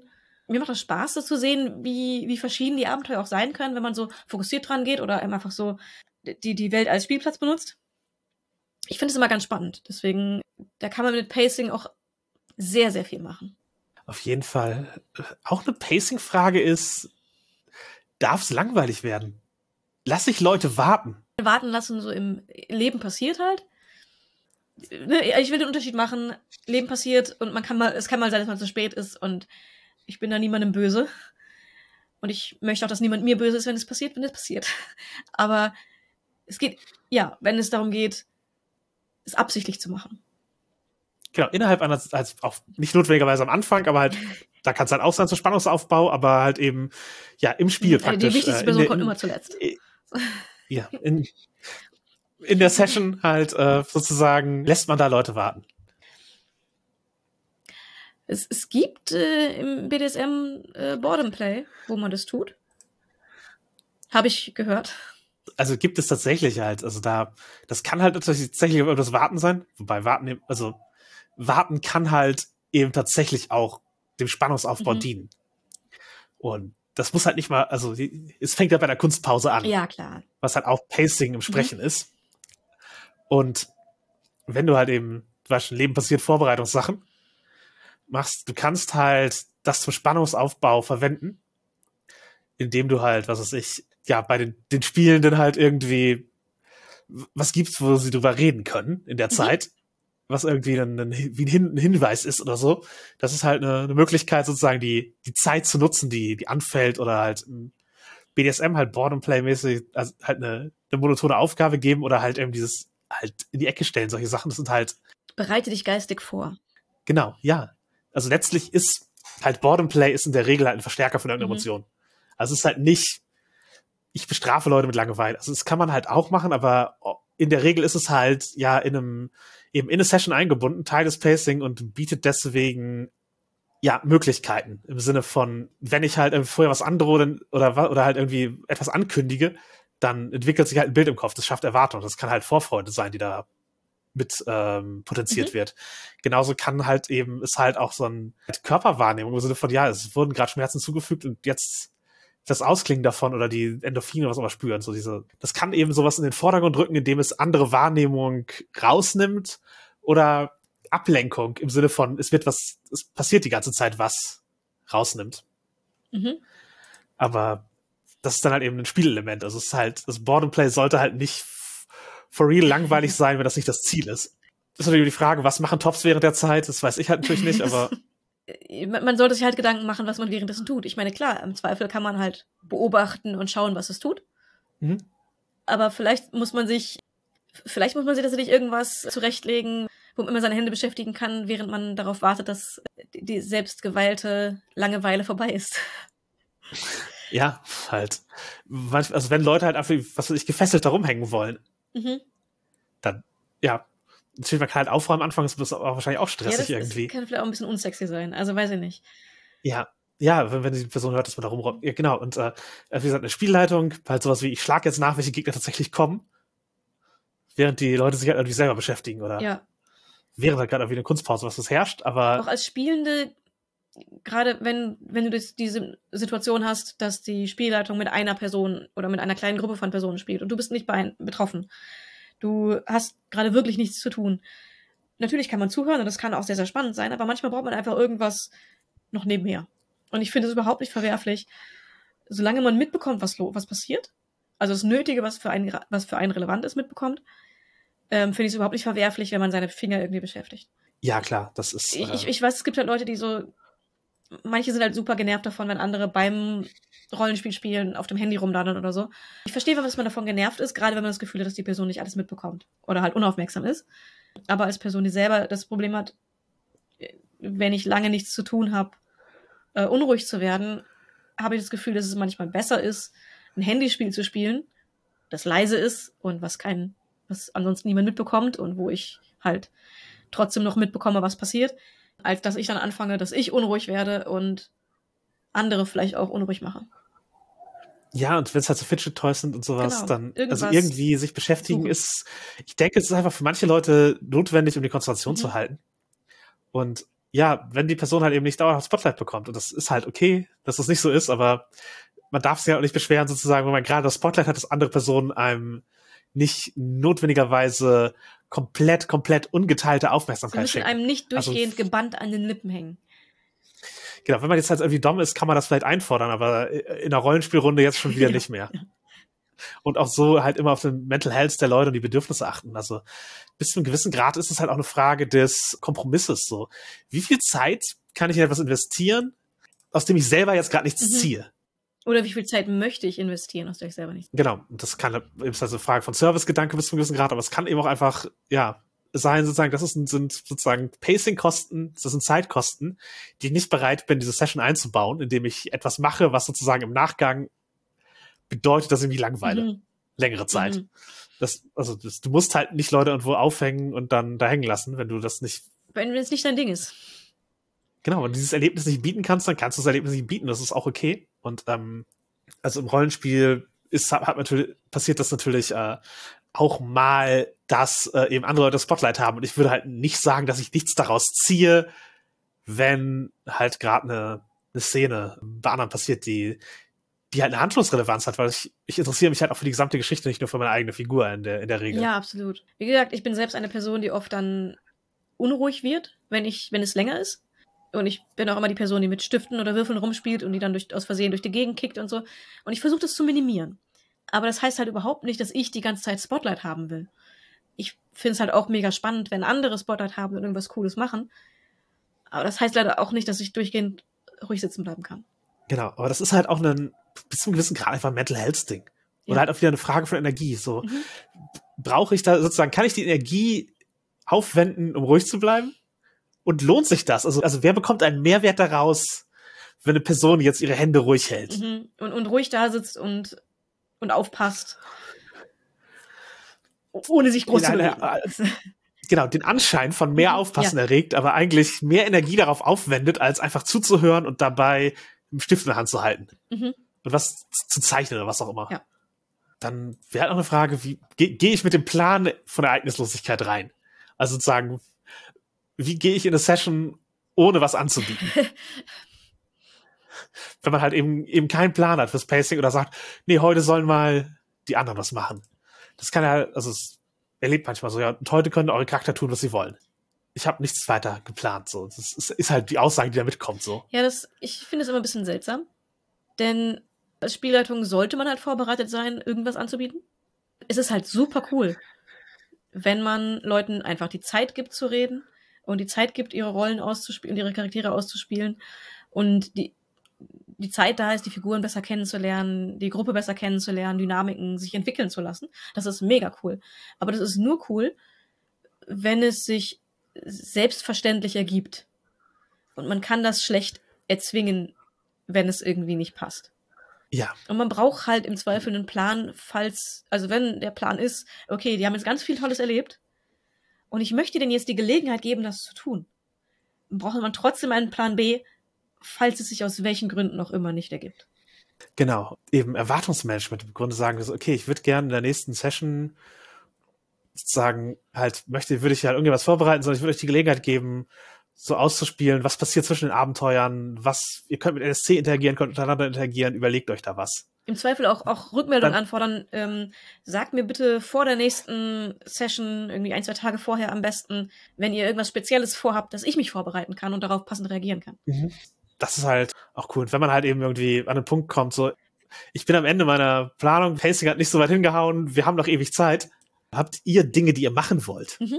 Das ist halt auch okay. Also es, es, kann, es kann einfach, es kann sehr legitime Gründe geben, warum man gerade nicht den Input gibt aber wenn die gewohnte Dynamik von dir erwartet, dass du den Impuls gibst, dann musst du halt im Grunde ankündigen, wenn du das nicht kannst und dir auch bis zu einem gewissen Grad Konsent einzuholen, trotzdem zu spielen, wenn das für dich gerade nicht, nicht möglich ist. Mhm, also es kann eben auch eine Energie- und Mental Health Sache sein, äh, wenn man das eben gerade nicht kann, auch als Spielleitung. Du hast eine Spielrunde, ihr habt den Termin abgemacht, vielleicht habt ihr auch Schwierigkeiten, Termine zu finden und jetzt, es hat endlich geklappt und ihr, ihr wollt spielen und du willst auch spielen, aber du merkst, ich bin nicht auf der Höhe und ich kann nicht so viele Impulse geben, wie ich das normalerweise in der Grunde tun würde.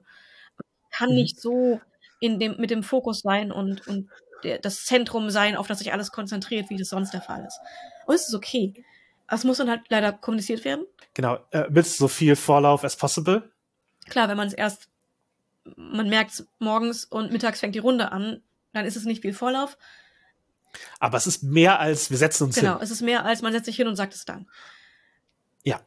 Oder halt auch eine Session eben, wenn man sozusagen, wir sind gerade in die Rollen gegangen und dann passiert nichts. Mhm. Wir sind alle erwachsen. Absagen kann auch eine Option sein, wenn es gar nicht geht. Ja, aber ich finde auch, es sollte eben kein Stigma darauf liegen, wenn auch Spielleitungen oder Tops halt mal nicht so geile, durchstrukturierte Tage haben. Genau. Und wenn die, die Energie nicht da ist oder die Impulse nicht, äh, nicht da sind und ähm, es kann halt trotzdem eine erfüllte Session werden, wenn man mhm. eben da, darum herum plant. Es kann halt auch eben so sein, so, ey, ich brauche halt BSM-mäßig halt gerade was anderes, als das halt komplett durchzuleiten. Schaff mir einen Anlass, Brad, oder können wir Service in den Mittelpunkt stellen? Das sind halt Sachen, die du sagen kannst und die wahrscheinlich dann auch aufgenommen werden können. Oder man kann halt sonst immer noch sagen, nee, da bei mir auch nicht können wir irgendwie anders chillen. Also es gibt halt, es gibt halt immer verschiedene Möglichkeiten, Sessions zu gestalten. Lass uns vom, lass uns vom Fernseher chillen und gucken, was passiert. Ja, oder eben, wenn man halt, ja, in einer Rollenspielrunde ist, lass ein Brettspiel spielen. Lass eine andere Spielleitung äh, einspringen. Alles Optionen. Alles valide. Oder, oder auch einfach, man leitet trotzdem und sagt aber, mir geht's nicht so gut oder ich, ich, ich bin heute irgendwie nicht ganz so fit. Gibt gerne ein bisschen mehr Impulse, als er das sonst tut. Kann sein, dass ich nicht ganz so viel coole Ideen habe, wie sonst auch das. Genau. Und es kann aber auch sein, dass halt einfach die Hooks nicht greifen. Also ich hatte auch schon, äh, also wir waren beide in der Kampagne, wo ich versucht habe, Changeling zu leiten und es hat halt einfach von den Figuren nicht gegr gegriffen. Also ich habe nicht den Punkt erkennen können, wo der Fehler in der Planung gewesen wäre. Wir hatten eine mhm. Session Zero, wir haben die Figuren aufgebaut, wir haben praktisch Netzwerk für die aufgebaut, aber wir hatten auch sehr viel Spaß daran. Es da war an dem Punkt nicht abzusehen, dass es, es irgendwas nicht laufen könnte. Wir haben Charaktere gebaut, die zueinander gepasst haben, wo, wo wir dachten, dass irgendwie, da würden sich coole äh, Synergien ergeben und so. Ja, und dann haben wir angefangen zu spielen. Ja, es hat sich halt immer irgendwie alles gezogen. Also es war halt nie so der Flow drin. Es hat, mhm. Der hat sich halt einfach nie entwickelt. Es war halt immer so, okay, überlegen, überlegen, was machen wir jetzt? Okay, wie kann ich noch einen Hook laufen? Ach, nee, wird nicht gegriffen. Und äh, äh, es hat halt einfach nicht funktioniert, ohne dass man jetzt notwendigerweise sagen kann, okay, das, äh, das lag an einem einzelnen Punkt. Sondern mhm. einfach die Figuren haben nicht harmoniert und die Ideen haben nicht verfangen. Das heißt, es ist sehr viel Spiel ins Leere gelaufen. Und deswegen haben wir halt die Kampagne abgebrochen und was anderes gemacht. Ja, es war auch mit einer Runde, wo wir ansonsten sehr oft es haben, wir erstellen die Charaktere und im Zweifel muss man auch mal einen Abend lang nichts machen, weil die Charaktere sich einfach untereinander beschäftigen. Mhm. Und es ist eigentlich eine Erwartungshaltung, mit der man schon reingehen kann bei der Runde. Und es ist aber in dieser Zusammenstellung, diese Runde mit diesen Charakteren, mit diesem Abenteuer aufwärts, es ist einfach nicht passiert. Wir haben uns einfach nicht inspiriert in dem Moment. Mhm. Und das ist das, was am Pacing aufgefallen ist. Also es fühlte sich halt zäh an. Genau, dadurch, dass es sich zäh anfühlte, sozusagen die Warnung, hier läuft irgendwas nicht gut mit dieser Kampagne. Ähm, mhm. Wir haben halt nicht herausgefunden, wie wir es ändern können, sondern haben was anderes gespielt, aber äh, da war halt eben einfach, ja, Pacing etwas, woran man ein Problem ausmachen konnte. Sowas kommt vor. Nimmt jetzt auch keiner irgendwie übel oder so. Wir haben halt dann nochmal drüber gesprochen, dass wir das so empfinden und es haben halt alle geäußert, dass sie es alle so empfinden. Und dann haben wir halt überlegt, was wir stattdessen machen können und hatten andere coole Runden. Genau. Wo in derselben Konstellation das Pacing auch wieder funktioniert hat. Also es war wahrscheinlich einfach genau. hier, das ist Tagesform plus Charakter plus Struktur und äh, Genau, irgendwas hat einfach nicht zusammengepasst. Wir wissen nicht, was es war. Wir können auch nicht wirklich was davon lernen, außer dass wir die richtige Entscheidung getroffen haben, darüber zu reden und ähm, es ad acta zu legen. Genau, aber halt eben sozusagen, wenn euch langweilig ist, längere Strecken. Wenn mhm. ihr das Gefühl habt, das ist zäh, das läuft nicht. Wenn das Pacing stottert, wenn ihr niemals hinkriegt, was fertig zu kriegen, was ihr geplant habt, dann nehmt das als Warnzeichen und sucht Stellschrauben, an denen ihr drehen könnt ob das eine neue Runde spielen ist oder ob das äh, etwas ist, was man halt einfach auf der sozialen Ebene besprechen muss oder ob das etwas ist, was man eben in der Planung der Sessions tun kann. Aber Pacing kann auch ein Anzeiger der, ich sag mal, Gesundheit der Spielrunde sein. Mhm. Und wenn man das immer das Gefühl hat, ich muss überhaupt nicht auf Pacing achten, das passt immer voll gut, das passiert einfach so, dann, dann läuft es halt einfach echt gut. Cool, cool. Ich denke, die Sendung ist auch soweit ganz gut gelaufen, aber sagt uns das gerne, indem ihr Feedback gebt. Wir haben dazu verschiedene Möglichkeiten. Ihr könnt uns an nerdsyohobby.gmail.com eine E-Mail schreiben. Ihr könnt direkt auf äh, der Seite des Podcasts kommentieren. Ihr könnt aber auch Sterne bei Spotify geben, das ist jetzt möglich und schiebt uns nach oben in den Charts. Genauso Bewertungen und äh, Rezensionen bei äh, Apple Podcasts, auch die schieben uns nach oben und machen uns bekannter und wir lesen das Ganze natürlich. Ihr könnt uns natürlich auch auf den sozialen Medien anschreiben. Dort sind wir vertreten als Nerds Hobby bei Twitter, Facebook und FetLife. all diese Kommunikationswege stehen euch offen. Und wenn ihr uns ja helfen wollt, unterstützen wollt, dann nehmt euch das kleine bisschen Zeit und ja, liked, abonniert, rezensiert und äh, sehr gerne redet auch über uns mit anderen Leuten, denn nur so kann der Podcast gefunden werden. Und das tun wir natürlich auch. Wir reden auch über andere Podcasts, äh, geben Empfehlungen heraus und heute würde ich gerne Nerdgasm empfehlen. Da war ich schon mal zu Gast. Da ging es damals um den Comic Code. Äh, der Podcast hat eine längere Zeit Pause gehabt und ist jetzt wieder da und ist halt sehr ähnlich wie unserer. Es geht um Sexualität, es geht um Geschlechterrollen, es geht um Nerd-Themen. Und entsprechend, wenn ihr bei uns Spaß habt, habt ihr wahrscheinlich auch dort Spaß. Und äh, Goody, die Moderatorin, sucht auch noch GästInnen. Also wenn ihr Lust habt, zu Gast zu sein bei einem Podcast, der so ähnlich ist wie unserer, wir sind ja halt kein klassischer Gäste-Interview-Podcast, dann schaut bei Nerdgasm auch mal vorbei und ihr könnt da gerne mit Themen und sowas an die Leute herantreten. Einen weiteren Shoutout würde ich gern äh, dem schwarzen Hund von äh, D&D Deutsch geben. Das ist ein eine kleine D&D-Erweiterung, wo es um ja praktisch äh, äh, Depression und wie diese als D&D-Monster äh, manifestiert werden kann geht. Und ja, der Autor ist äh, selber von Depression betroffen. Die Erlöse des Ganzen gehen an einen guten Zweck. Das heißt, durchaus unterstützenswert. Das Ganze und insgesamt D&D Deutsch auch ein gutes Projekt, wenn man halt sich eben für D&D auf Deutsch äh, interessiert. Aber speziell dieses Design hat einen Shoutout verdient. Und damit kommen wir zum Abschluss und ich möchte euch nur mitgeben, der Borgex ist rund, ein Spiel dauert 90 Minuten, das nächste Spiel ist immer das schwerste und willkommen im neuen Leben.